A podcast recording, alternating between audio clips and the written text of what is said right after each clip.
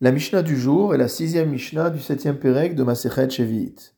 Havered, la rose, Veha Kofer, une espèce qu'on appelle cyprus en latin, Veha Ketaf, que le Rambam identifie comme étant le Ilan Afarsemon, un buisson qui est extrêmement odoriférant, Veha Lotem et la myrrhe, Yesh Lahem Shevi'it. À toutes ces espèces s'applique le din de Kdushat Shevi'it, la sainteté de la septième année, Velidmehen Shevi'it.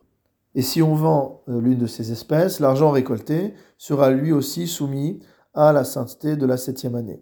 Le Barthénora complète en nous disant. C'est également exact que ces espèces doivent passer par l'étape du biur, elles sont soumises au din du biur, ou l'idmeen biur, et pour leur argent également, pour l'argent issu de leur vente également, devra subir le biur. Falpi shelonizkar ba bien que la Mishnah ne le précise pas, c'est le cas.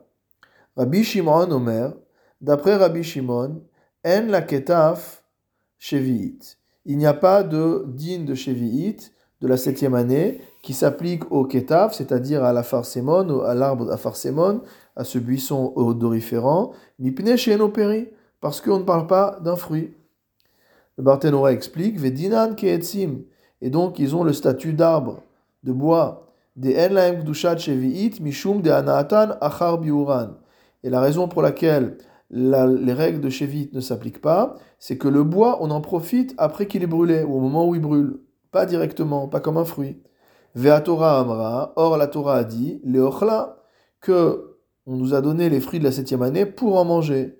Dumia de Achila, c'est-à-dire que ça doit ressembler à la consommation. Chez Hanatan ou Biuran Shava c'est-à-dire qu'au moment où on consomme le fruit, au moment où on le détruit, notamment, parce que quand on le mange, on le détruit, alors c'est à ce moment-là qu'on en tire profit.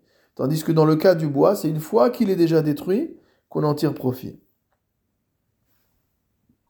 Yats'u etzim, donc ça exclut les arbres, des hanatan achar biuran, où on tire profit une fois qu'ils brûlent. Une fois qu'ils ont brûlé, on ressent la chaleur du, du, bois, et donc c'est là où on en tire profit.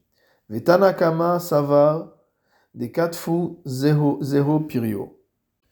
D'après le Tanakama, donc, cet arbre a un fruit, et ce fruit c'est la sève, puisque c'est la sève qu'on utilise pour parfumer, et donc on considère que la sève est le fruit de cet arbre, et que donc s'y applique les halachot de la Shemitah, mais la halacha dans ce cas-là est comme Rabbi Shimon, et donc ne s'applique pas euh, à la farcémone, à cet arbre, à ce buisson odoriférant, les règles de la Shemitah.